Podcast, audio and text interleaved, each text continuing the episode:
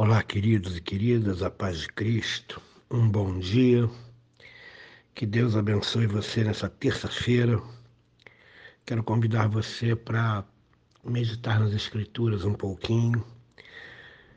Hoje, primeira carta de Paulo aos Tessalonicenses, capítulo 4, versos 1 e 2.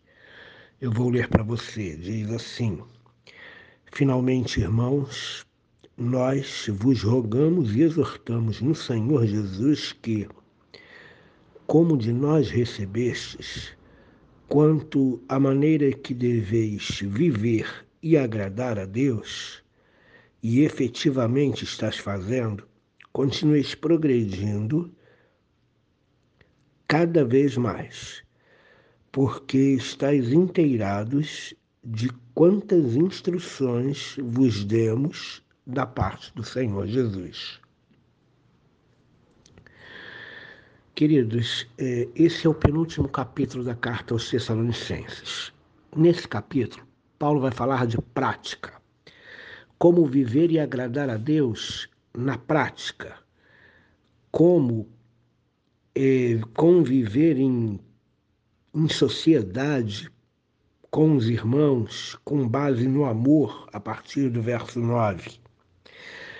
A partir do verso 13, ele vai entrar nas dúvidas dos Tessalonicenses. Lembram-se que eu falei para vocês em áudios anteriores que os Tessalonicenses estavam firmes na fé, mas não tinham sido discipulados pelo tempo que Paulo ficou apenas três semanas com eles e, e, eles tinham algumas dúvidas doutrinárias, principalmente com relação às últimas coisas, à escatologia.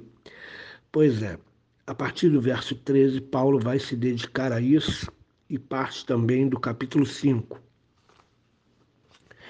O assunto aqui, queridos, é como viver e agradar a Deus na prática do cotidiano, na prática do dia a dia nesse mundo em que vivemos.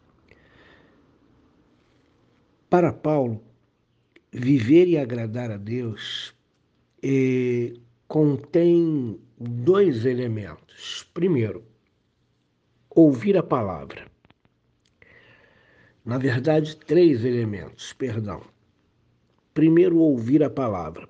Reparem como é que ele começa dizendo: nós vos rogamos e exortamos no Senhor Jesus que, como de nós recebestes, receberam o quê? Receberam as instruções, receberam a palavra. Quanto à maneira que deveis viver e agradar a Deus e efetivamente estás fazendo, continues progredindo cada dia mais, cada vez mais. Então, a primeira coisa para viver e agradar a Deus é preciso receber a palavra. Ninguém vive na prática agradando a Deus sem as instruções da palavra, sem seguir a palavra. Queridos, a nossa fé está baseada na palavra de Deus. A nossa prática de vida, de santidade, de amor, está baseado na palavra de Deus. É importantíssimo conhecer a palavra. É importantíssimo receber a palavra com alegria. É importantíssimo obedecer a palavra e aplicá-la na nossa vida. A palavra, queridos, não Deus não está brincando conosco através da palavra. Deus nos dá instruções retas, Deus nos dá instruções sérias para que nós possamos é, corrigir a nossa vida. Somos carnais, vivemos uma vida segundo o mundo. Nós precisamos ouvir a palavra, receber a palavra, aplicar a palavra na nossa vida. Em segundo lugar, nós precisamos nos distanciar do mundo. Precisamos eliminar maus hábitos, precisamos eliminar práticas pecaminosas que fazem parte da, faziam parte da nossa vida antes de nós conhecermos a Jesus Cristo. Geralmente nós conhecemos a Jesus Cristo e conservamos práticas pecaminosas, como fofoca, como maledicência, como julgar os irmãos, como guardar mágoa no coração. como é, ter práticas que não se coadunam com as instruções da palavra. Então, a segunda situação, depois de você receber a palavra, crer nela e aplicar essa palavra no seu coração, na sua vida, é que você precisa se afastar do mundo. Se afastar do mundo, querido, não é se isolar. Se afastar do mundo, eu estou me referindo às práticas e às ideologias desse mundo. Ok? Não estou falando das pessoas. Quando, as, quando o, os irmãos ouvem, né? nós precisamos nos afastar do mundo. Aí então alguns entendem que devem se isolar da sua própria família que não é cristã, que devem se isolar dos seus amigos que não são cristãos, nada disso, tá? Quando a Bíblia diz que a gente precisa se afastar do mundo, que o mundo morreu para nós, a Bíblia está falando da pecaminosidade do mundo, a Bíblia está falando das ideologias, costumes pecaminosos desse mundo. E é disso que eu estou falando aqui. Viver e agradar a Deus para viver e agradar a Deus, precisamos receber a palavra e aplicá-la na nossa vida. Precisamos nos distanciar desse mundo, não das pessoas, mas das práticas caídas e pecaminosas, libidinosas, lascivas, prostituídas deste mundo, ok? É, mentira, é, amargura, todas as obras da carne prescritas lá em Gálatas a partir de 5:22 e, e fruto do espírito e depois as obras da carne, todas aquelas obras da carne lá nós precisamos nos afastar.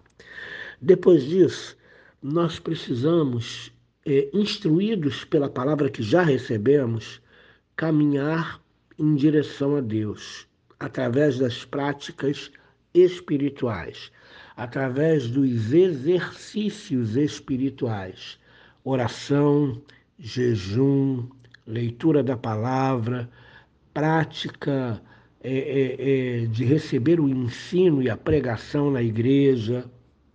Isso são exercícios espirituais que vão nos aproximar de Deus, que vão nos fazer parecer com Jesus Cristo então, nós vamos cortando os maus hábitos, nós vamos nos desligando das práticas pecaminosas desse mundo e nós vamos assumindo novos hábitos de acordo com as Escrituras. O hábito de orar, o hábito de amar as pessoas, o hábito do perdão, perdoar as pessoas, nos perdoarmos a nós mesmos e assim por diante. E ele, ele termina essa porção com duas instruções. Ele diz assim para os Tessalonicenses: olha, que vocês continuem progredindo cada vez mais. A vida cristã, ela é vida, e como vida, ela cresce, ela produz, ela progride,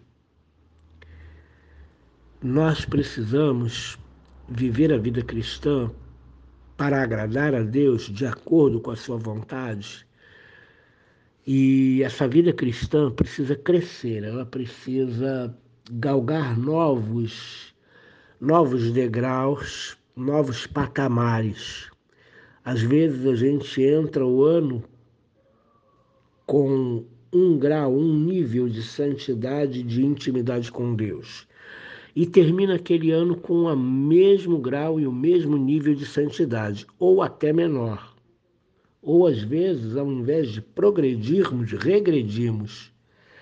Então a exortação de Paulo é que você cresça, que você amadureça, que você deixe a prática do pecado, que você passe a praticar os exercícios espirituais, se aproximando de Deus cada vez mais conhecendo melhor a sua vontade, conhecendo melhor o que Deus quer da sua vida, especificamente o dom que Deus te deu, ou os dons que Deus te deu, o chamado que Deus te deu, e você prossiga progredindo cada vez mais para perto do Mestre, ok?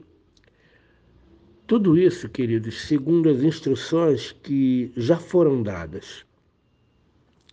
O termo instrução aqui, ele vem do grego parangelion, e esse termo é um termo militar que pode ser traduzido como comandos ensinados com autoridade. Paulo havia dado muitas instruções aos Tessalonicenses. E essas instruções, elas foram em tom militar, de comando com autoridade, para que eles pudessem seguir e obedecer. Uma coisa básica no Evangelho é a obediência, e a outra coisa básica é a aplicação dessa palavra na nossa vida. A gente precisa aplicar a palavra na nossa vida e a gente precisa obedecer a palavra todos os dias. Progrida, querido, cresça espiritualmente. Afaste-se do mundo, não das pessoas, mas das práticas pecaminosas e aproxime-se da santidade, aproxime-se do Deus vivo, aproxime-se de Jesus Cristo, pareça-se com Ele, mire em Jesus Cristo, tenha comunhão com Ele todos os dias através da oração e da palavra, recebendo as instruções a cada dia. Cresça espiritualmente. Deus abençoe sua vida. Querido Senhor, nós pedimos a Ti que a nossa vida cristã seja desenvolvida, que nós possamos progredir na nossa vida cristã rumo à santidade, rumo a uma vida que traduz a Tua vontade. O Senhor quer que nós sejamos santos, o Senhor quer que nós sejamos é, pessoas que sigam os teus passos, que vivam nos teus caminhos, segundo as tuas instruções, segundo a tua palavra. Nos ajuda, Deus. É bem difícil não, resistir, não, não ceder às pressões nesse mundo, mas nos ajuda a rejeitar, ó Deus, o modo caído de vida desse mundo e realmente viver no modo do reino de Deus. No teu nome, amém.